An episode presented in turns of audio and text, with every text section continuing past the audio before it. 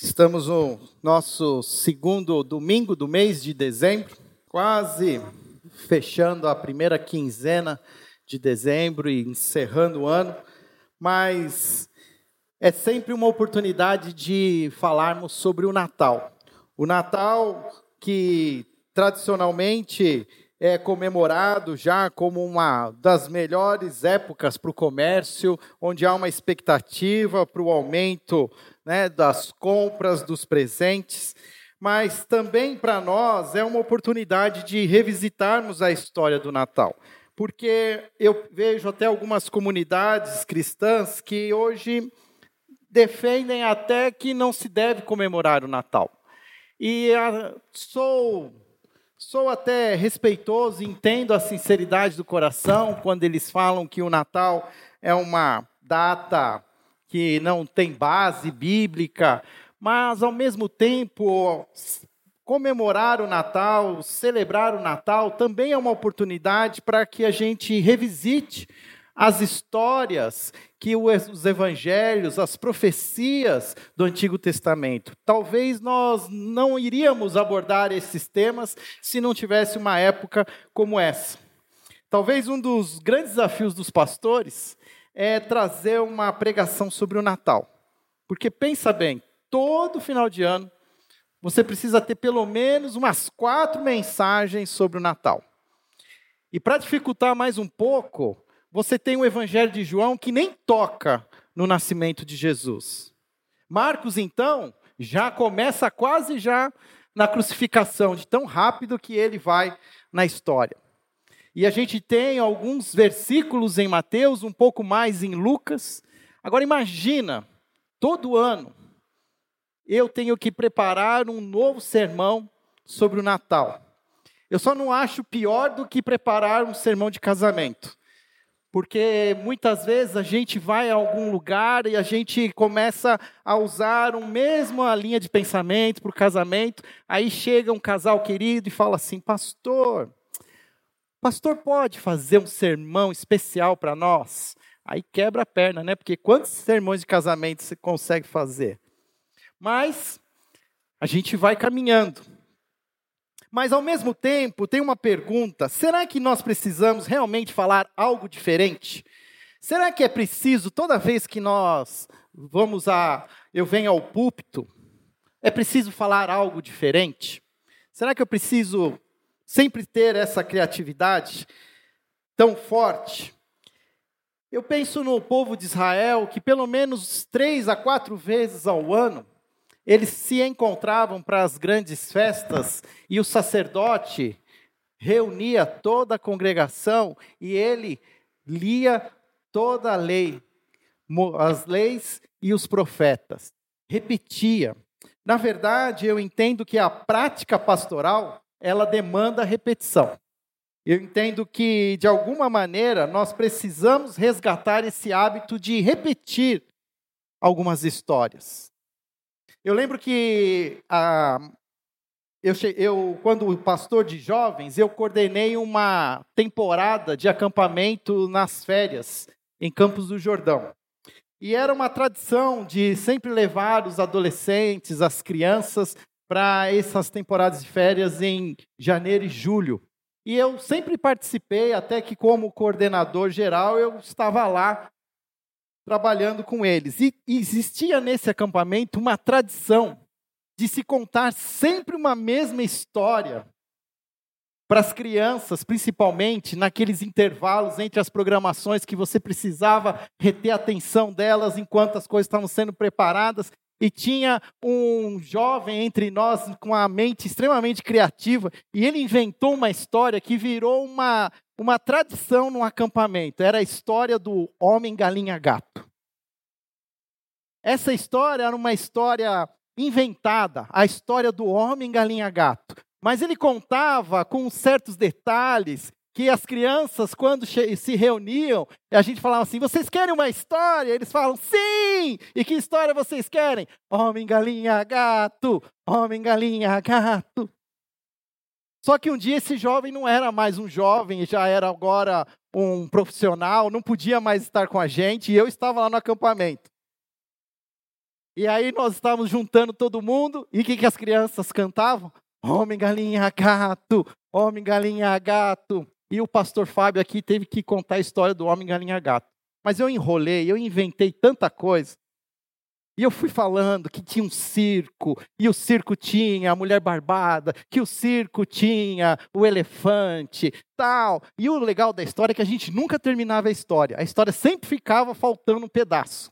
E muitas vezes a gente não conseguia terminar a história. Então toda temporada voltava e continuava contando a mesma história sem terminar. Mas isso me ajuda a entender que existem histórias que precisam ser repetidas que precisam ser guardadas nos nossos corações, para que a gente possa, em alguns momentos, trazê-la à nossa memória e também trazer os seus significados, aquilo que ela tem de importante. Um alerta que eu faço aos pais, que muitas vezes nesse ambiente que a gente está hoje, de tanta modernidade, de tantos recursos, os pais ficam muitas vezes caindo na armadilha, precisam reinventar alguma coisa para os seus filhos. Repitam, repitam as mesmas histórias, contem as histórias da Bíblia. Eu não entendo outro jeito. Por que Deus quis e qual foi o propósito dele de nos dar mais de 70% do texto bíblico sendo narrativas? Isso para mim tem um propósito. Um propósito de que nós sejamos os melhores contadores de histórias. Todo cristão deve ser um contador de história. De que histórias? Histórias da Bíblia. E a história do Natal é uma história que nós precisamos revisitá-la constantemente. Que seja em dezembro, mas precisamos revisitá-la. Precisamos abrir as nossas Bíblias e ver como de fato Deus propôs o nascimento de Jesus. Hoje pela manhã nós tivemos a mensagem feita pelo Pedro. E o Pedro usou o texto de Mateus. E o enfoque de Mateus para contar a história do nascimento de Jesus é um, um autor que, como judeu, tinha ah, um pensamento de alcançar os outros judeus. Então, ao contar da revelação da gravidez de Maria, Mateus escolhe trazer uma perspectiva a partir de José. Por quê? Pois José era o descendente de Davi. Era importante em Mateus, na sua história, destacar que Jesus nasceu como um descendente, como um filho de Davi. E para que isso fosse provado, ele então enfatiza que José era um descendente de Davi. Mas nós vamos visitar outro texto hoje, e eu quero que você abra sua Bíblia em Lucas capítulo 1, Lucas já não é um discípulo. Lucas é um provavelmente um discípulo de Paulo que conhece o evangelho. Nós vamos saber pela, pela história que Lucas era um médico, ele era um pesquisador, ele era um, um cientista, e como um pesquisador, ele pesquisa a história de Jesus. E há um consenso entre os comentaristas bíblicos que Lucas, em algum momento, se encontrou com Maria, pós-ressurreição de Jesus. Depois de tudo aconteceu, Lucas agora ele está tentando criar uma história completa, com nos seus mínimos detalhes, e ele entende que ele precisa entrevistar Maria. Por isso, em Lucas, nós temos tantos detalhes do contexto sobre aquilo que acontece com Maria. É sabido então que Lucas conversou com Maria. Maria, me conte como foi para você a experiência de ser a mulher que daria o seu ventre para que Jesus pudesse nascer entre nós. E o texto, a história, então, eu quero que você veja comigo, diz assim no versículo 26. No sexto mês, Deus enviou o anjo Gabriel a Nazaré, cidade da Galiléia, a uma virgem prometida em casamento, a certo homem chamado José, descendente de Davi. O nome da virgem era Maria. O anjo, aproximando-se dela, disse: Alegre-se, agraciado, o Senhor está com você. Maria ficou perturbada com essas palavras, pensando no que poderia significar esta saudação. Mas o anjo lhe disse: Não tenha medo, Maria, você foi agraciada por Deus. Você ficará grávida e dará à luz um filho, e lhe porá o nome de Jesus. Ele será grande e será chamado Filho do Altíssimo. O Senhor Deus lhe dará o trono do seu pai Davi, e ele reinará para sempre sobre o povo de Jacó. Seu reino jamais terá fim. Perguntou Maria ao anjo: Como acontecerá isso se sou virgem? O anjo respondeu: O Espírito Santo virá sobre você e o poder do Altíssimo a cobrirá com a sua sombra. Assim, aquele que há de nascer será chamado Santo, Filho de Deus. Também Isabel, sua parenta, terá um filho na velhice, aquela que dizem ser estéril, já está em seu sexto mês de gestação, pois nada é impossível para Deus. Respondeu Maria: Sou serva do Senhor, que aconteça comigo conforme a tua palavra. Então o anjo a deixou. Olhando para esse texto, como pastor, é possível buscar lições das mais diversas para a nossa realidade. Mas hoje, eu queria que nós pudéssemos aprender juntos, pelo menos, quatro lições que Deus nos ensina a partir dessa história da natividade, a partir desta revelação especial dada a Maria de ser aquela que viria a ser a mãe de Jesus. E uma primeira lição que eu aprendo com esse texto essa lição diz que Deus usa o simples e frágil para realizar a sua obra. Deus usa o simples e o frágil para realizar a sua obra. Maria, uma jovem, uma jovem simples. O anjo a visita em uma cidade chamada Nazaré. Nazaré não tinha, naquele momento, mais do que 400 pessoas. Era um vilarejo. É, não chegava nem a ser um subdistrito. Era um local muito simples.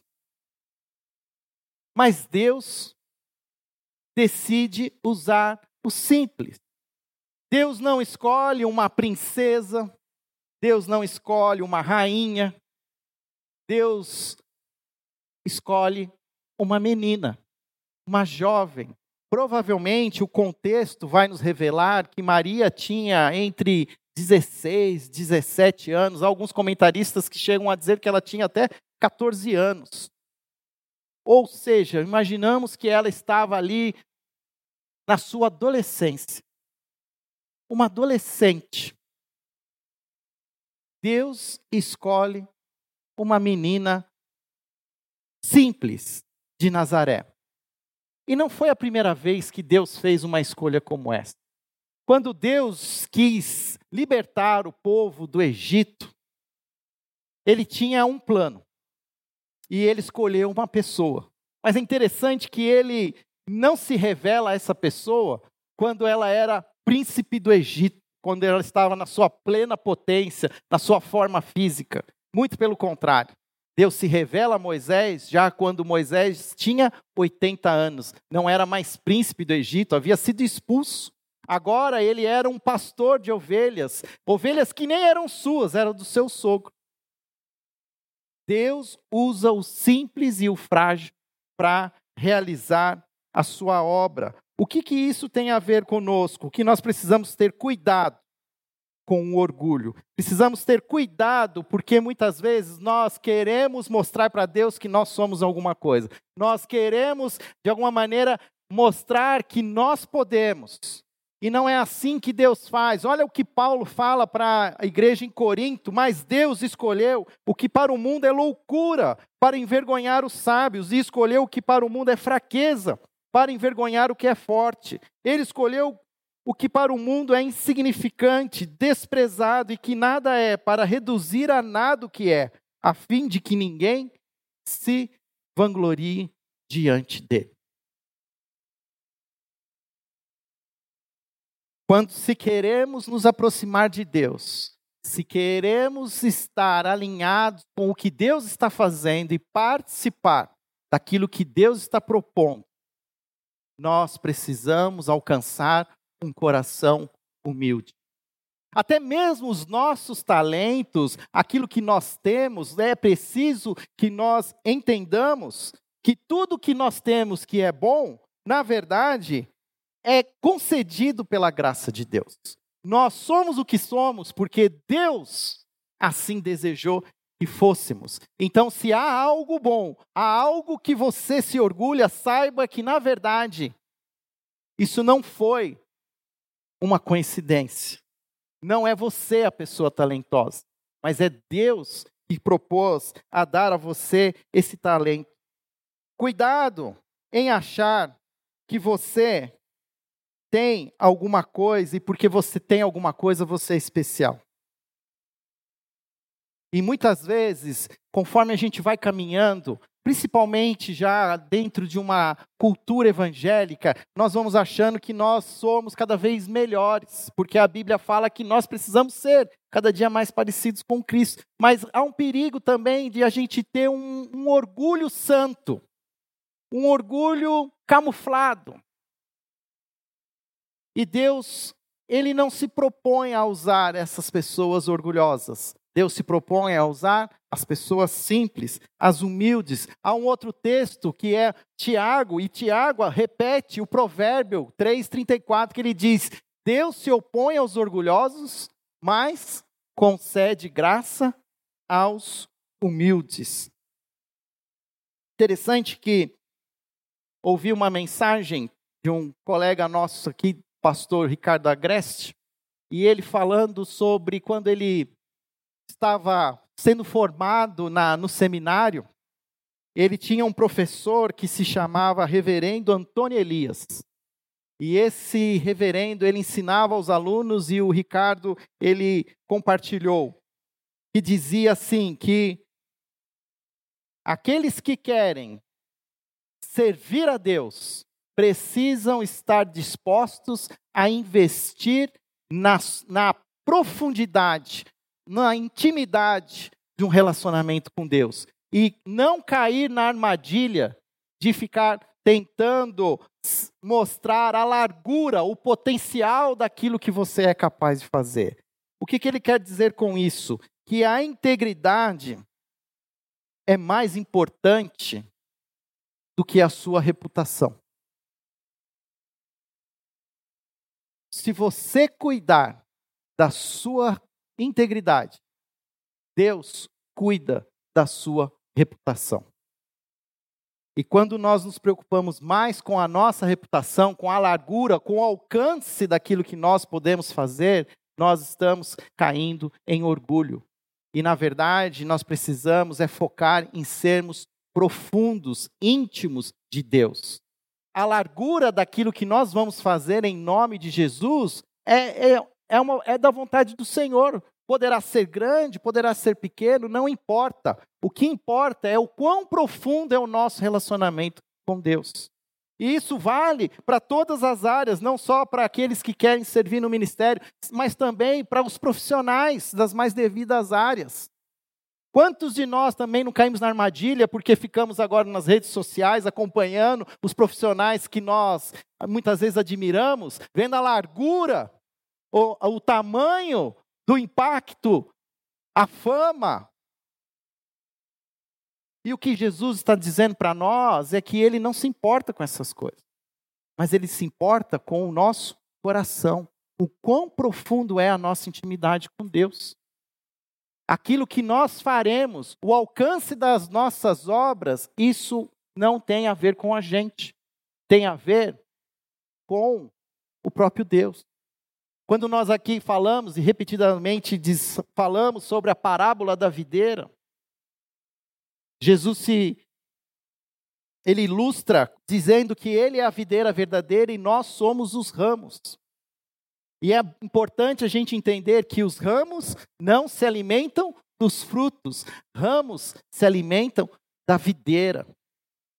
De novo, é vida com profundidade, buscando estar alinhado àquilo que Deus deseja que sejamos. Hoje é o segundo domingo do mês de dezembro. Os mais tradicionais vão lembrar que nós celebramos nesse dia o dia da Bíblia. O quanto nós estamos investindo em leitura, em estudo, em profundidade de entendimento. Ou será que nós vamos começar o próximo ano nos satisfazendo apenas com a leitura de um pão diário? De um pequeno devocional mastigado, água com açúcar? Ou será que a gente precisa começar a investir em comida, no, com nutriente forte, com, né, como diz os nossos amigos nordestinos, com substância. Assim como Deus fala para Jeremias, coma esse livro. E muitos de nós começamos a comer o que os outros vomitaram. Nós não somos capazes de nos alimentar da própria palavra.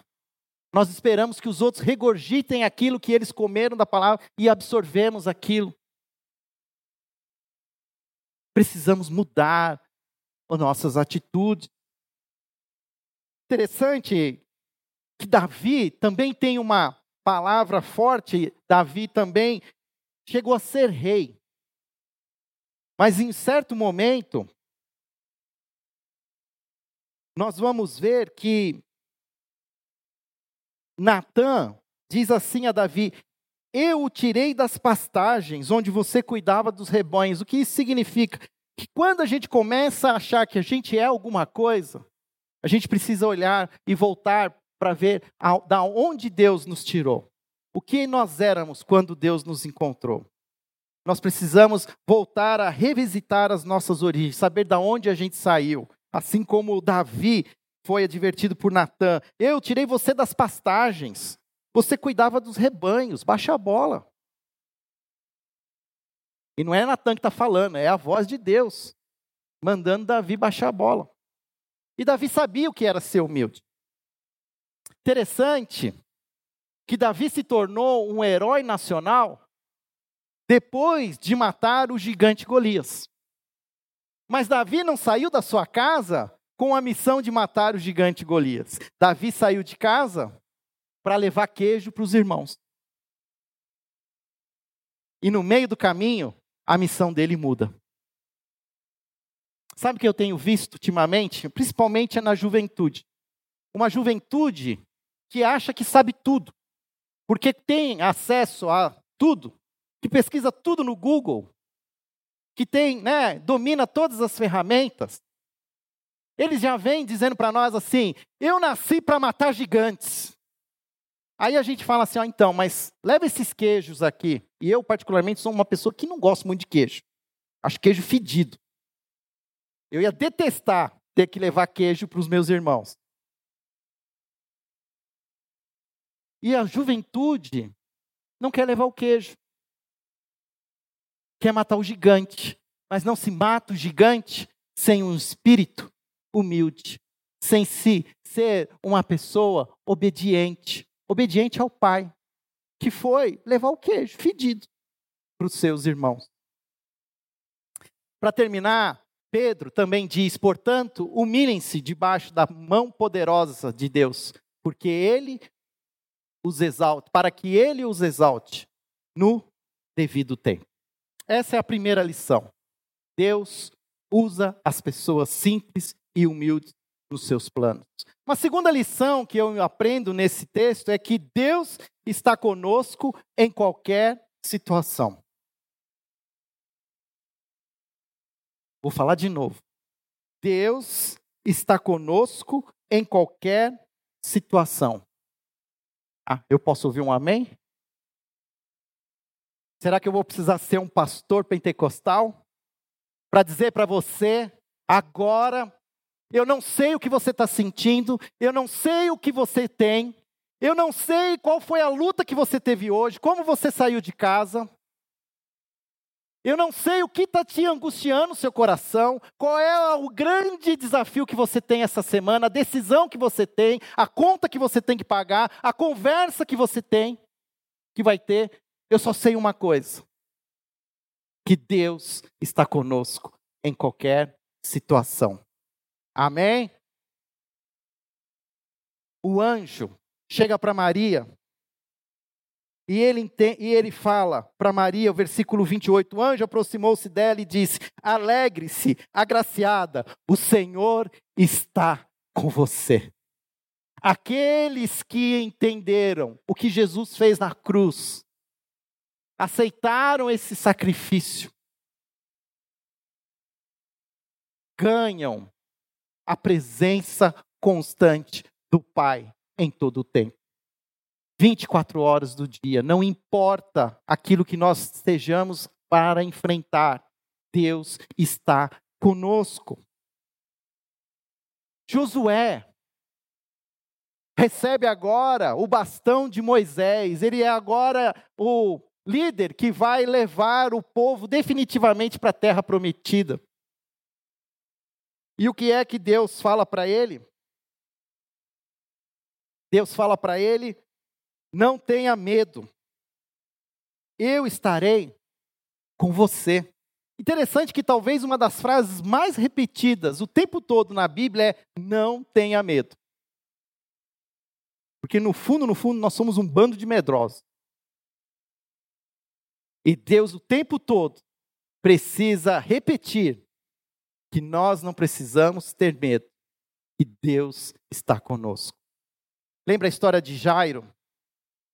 Jairo vai buscar ajuda para sua filha, chamando Jesus. No meio de uma confusão, Jesus é, é, engolido pela multidão, uma mulher encosta nele, é, é curada, ele quer saber quem curou, e aí Jairo está aflito, e nisso chegam os servos de Jairo e dizem assim: Jairo, esquece, deixa para lá.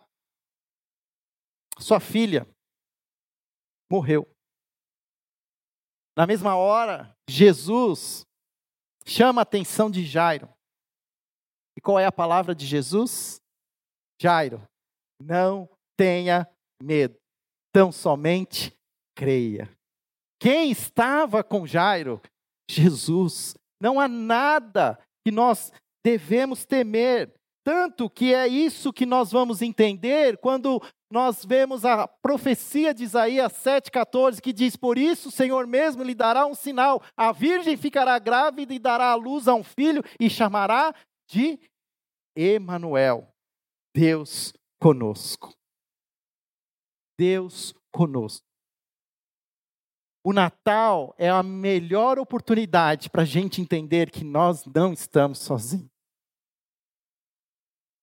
Esse momento de final de ano é um dos momentos, para alguns, mais é, contagiantes, mas para algumas pessoas também é um dos momentos mais depressivos.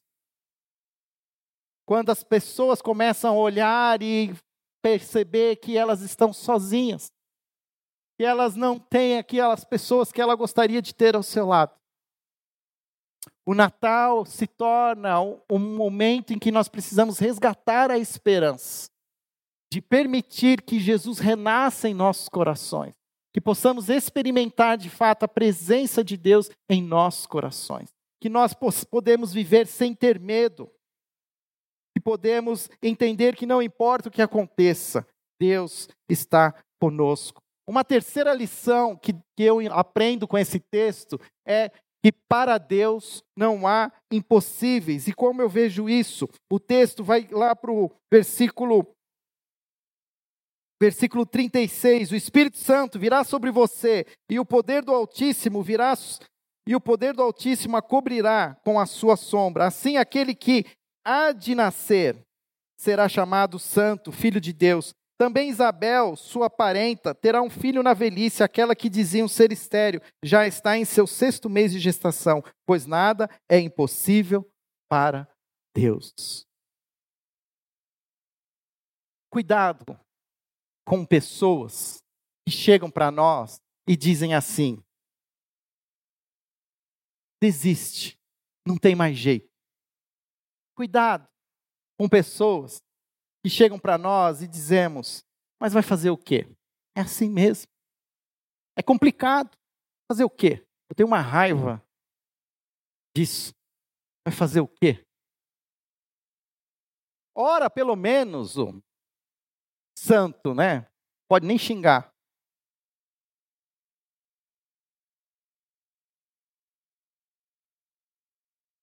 A última palavra é de Jesus. Não existe a possibilidade de algo dar errado, de um plano sair com algum resultado que não seja um, um resultado que Deus deseja.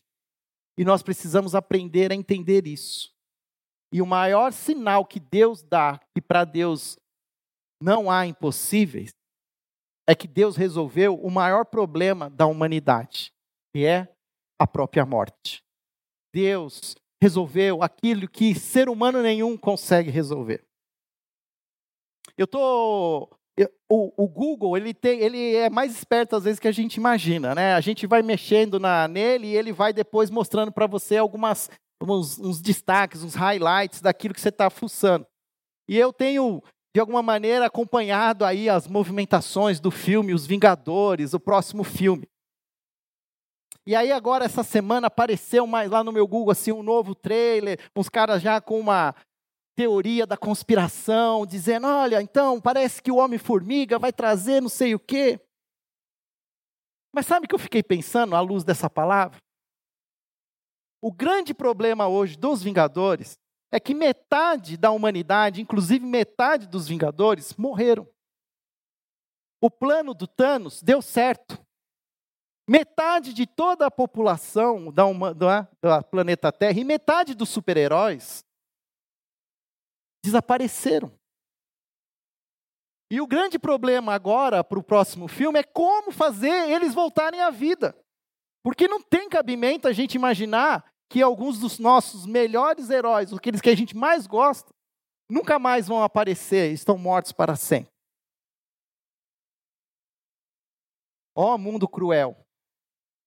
Ó oh, mundo inocente. Mal eles conhecem quem é o verdadeiro herói, Jesus Cristo, aquele que atravessou a morte, aquele que foi crucificado numa cruz, numa sexta-feira. Mas no domingo, foi a vida novamente. De novo, talvez você está vivendo um momento que parece essa sexta-feira, a sexta-feira de morte. Mas quando isso chegar na sua, na sua vida, essa realidade te alcançar, porque ela alcança todos nós, nós somos e estaremos sempre suscetíveis a uma sexta-feira negra. Nós precisamos lembrar da esperança que nós temos, que o domingo vem aí, que a história não acaba na sexta-feira, mas ela tem um final de vida no domingo. Para Deus não tem impossíveis, não importa aquilo que você está vivendo, quando Deus quer operar a partir de você, Ele move o impossível. E nós precisamos crer nisso. O Natal é uma excelente oportunidade para falarmos sobre isso. Lucas 1,3, nós lemos lá, pois, pra, pois nada é impossível para Deus. Uma quarta lição é que Deus deseja que nós confiemos nele. E essa confiança implica em obediência.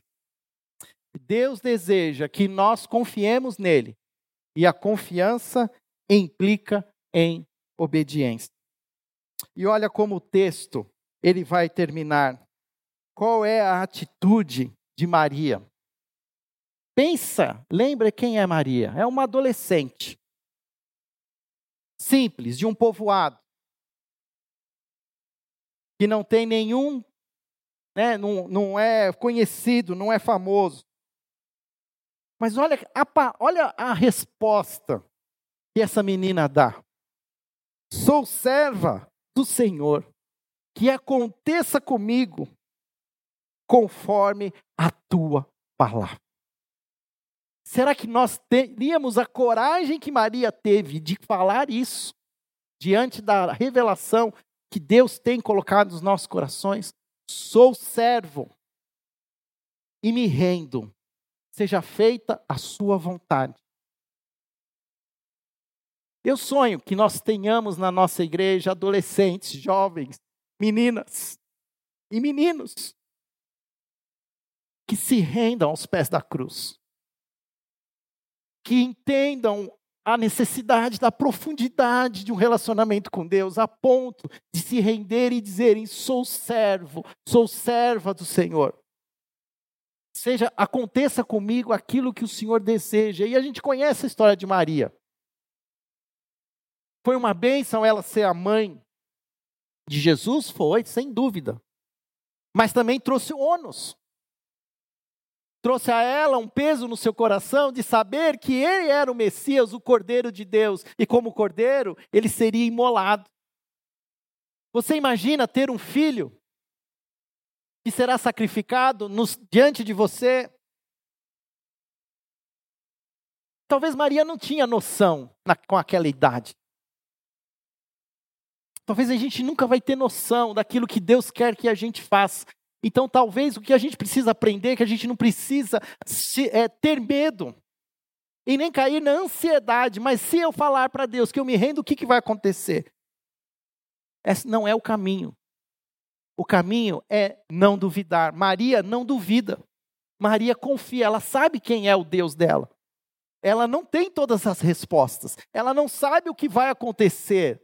Hoje de manhã o Pedro também trouxe o enfoque a partir de José, imaginando o contexto de José. Agora a minha noiva está grávida. É, como é que eu vou sair lá fora? O que, que vão falar de mim?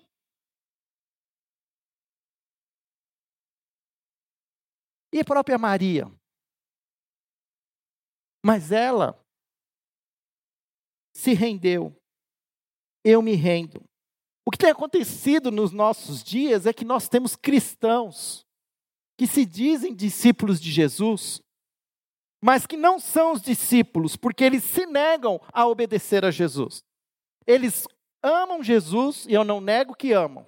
Eles gostam de Jesus, eles ouvem as palavras com, com o coração aberto, mas na hora de se submeter em obediência, não obedecem não obedecem. Por quê? Não confiam. E aí nós caímos na armadilha de duvidar. Nos negócios, Deus está nos dizendo que nós precisamos agir de um jeito. E aí a gente fica: se eu fizer isso, eu vou falir. No namoro, a gente fica com medo, porque se eu tiver que fazer o que Deus quer que eu faça no namoro, que na verdade não é fazer nada, ele vai me abandonar. Ela vai me deixar. No casamento, se eu fizer o que tem que fazer, me submeter à aliança, eu não vou ser feliz. Eu ouvi isso essa semana. Eu tenho tenho olha, Faz tempo que eu não vejo alguém dizer assim, como Maria disse: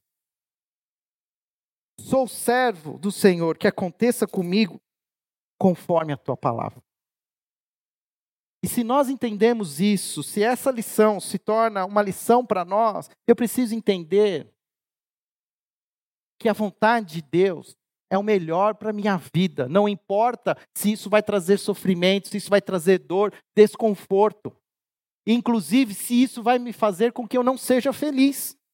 Porque eu não vi na Bíblia em nenhum lugar, e você pode olhar se você quiser, mas a Bíblia não promete felicidade. A Bíblia promete salvação. Satisfação eterna nos céus. E aí, muitas vezes, a gente está escolhendo o que a gente quer. Imagina Maria, podia falar assim: ai, Senhor, isso aí não. Eu passo, estou fora. ai o que, que as meninas do colégio vão falar? 16 anos, grávida? Não. Procura outra, Jesus. Tem tanta, porque, né? Me erra.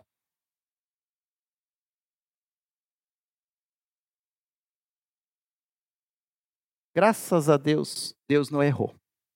E Deus não errou quando chamou você, quando chamou a mim.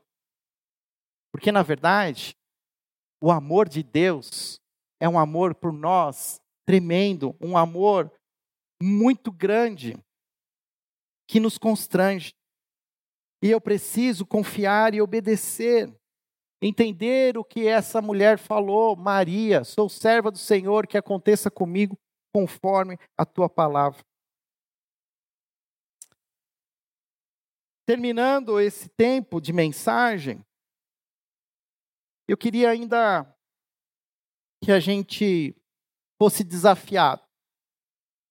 Nós aprendemos algumas lições. A primeira lição diz que Deus usa o simples e o frágil para realizar a sua obra. Cuidado com o orgulho, com as grandes coisas. Busque a simplicidade. Deus está conosco em qualquer situação. Essa é a segunda lição. A terceira lição diz: para Deus não há impossíveis. E a quarta lição diz: Deus deseja que confiamos nele. E confiança implica em obediência.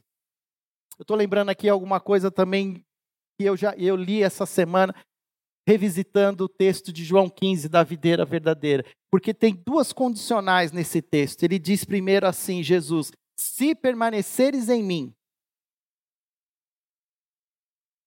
vocês, né, darão frutos. Mas tem uma hora que ele mostra uma segunda condicional: se obedeceres aos meus mandamentos. E para mim, eu tenho cada vez mais entendido que permanecer significa obediência, significa se render, significa buscar o, o foco em Jesus. Jesus se torna o meu único foco. A minha única motivação de vida, a minha único desejo de servir, obedecendo a Deus. E assim nós podemos ser desafiados neste Natal. Nesse Natal, eu quero te desafiar a optar pela humildade. Remova todo orgulho do seu coração. Talvez vai agora chegando o final do ano e aí, né, as conversas entre família, onde vai ser a ceia, onde vai ser, né, o, o almoço. Talvez tenha um desconforto no seu coração e que você pode estar dizendo assim: eu não piso na casa do fulano. Eu não vou me encontrar com tal pessoa. Meu desafio para você nesse Natal: remova o orgulho do seu coração. Busque a simplicidade. Abaixa a bola. Está vendo essa decoração de Natal? Ficou bonito. Mas são duas escadas de construção civil. Duas escadas que estavam empoeiradas, sujas, que ninguém dava nada para elas. mas de certa maneira foram colocadas, trabalhadas, embelezadas e se tornaram o que estão se tornando agora. Simples. Deus escolhe as pessoas simples, a simplicidade. Nós estamos sofisticando demais o nosso Natal. Nós estamos preocupados demais com comida. Nós estamos preocupados demais com a bebida. Nós estamos preocupados demais com presentes. Meu filho me perguntou, pai, o que, eu vou ganhar de presente de Natal? Eu falei, nada. Você não é aniversariante? Brincadeira, não falei isso não.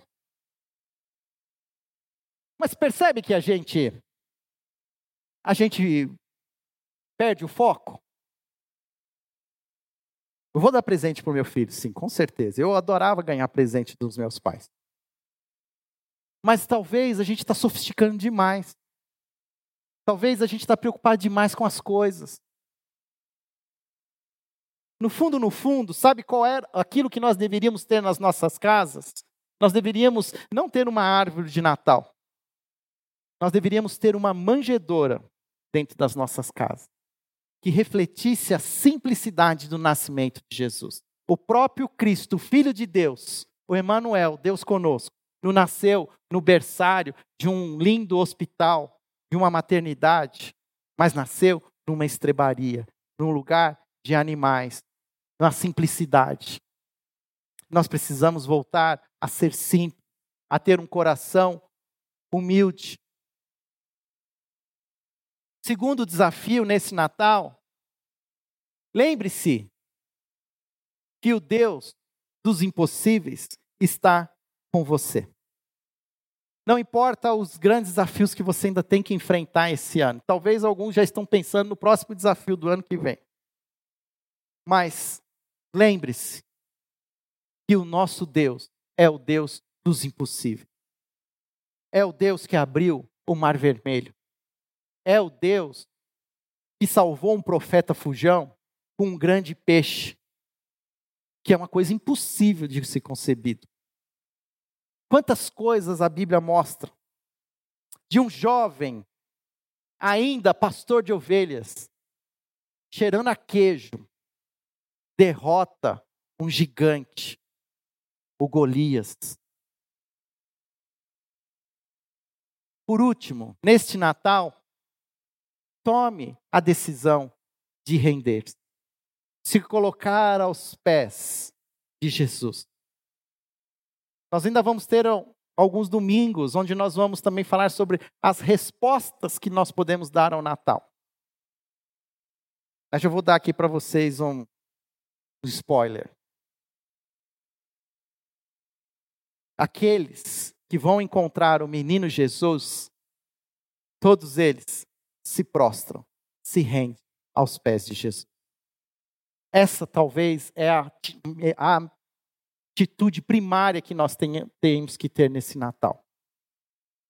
Antes de pensarmos nas pessoas, antes de pensarmos nos presentes, na comida, precisamos olhar para o nosso próprio coração, tirar o foco daquilo que é externo e olhar para o nosso interior.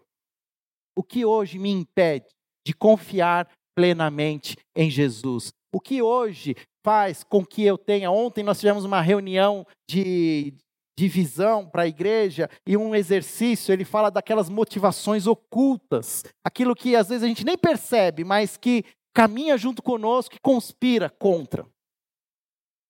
O que, que motivação oculta você tem? Que você está tratando ela como um animal de estimação. Mas que se você abandonar isso, é o melhor sinal que você vai dar de rendição total, Senhor. Opte pela humildade. Lembre-se do que Deus dos impossíveis está com você e tome a decisão de render-se. De novo, o Natal é uma oportunidade de permitir que Jesus renasça nos nossos corações. Durante os últimos meses, o mundo conspirou para tirar Jesus do nosso coração. O nosso trabalho, a crise política, os políticos, a economia, nossos filhos, o meu casamento, os meus negócios. Nada pode ser mais importante do que Jesus em mim, o Deus conosco. E que esse Natal seja de fato uma oportunidade de renascer em nós o menino Jesus. Amém? Feche seus olhos, vamos orar. Obrigado, Senhor, por essa linda história de Natal. Seja uma história, ó Pai, que possamos revisitá-la constantemente Possamos, Senhor, aprender estas lições que Maria nos ensina, ó Pai, a acolher a voz de Deus, acolher a vontade de Deus e se submeter a esta vontade. Senhor, eu sei que naquele momento ela tinha dúvidas, ela não tinha todas as respostas, mas ela não duvidou, ela confiou, ela obedeceu.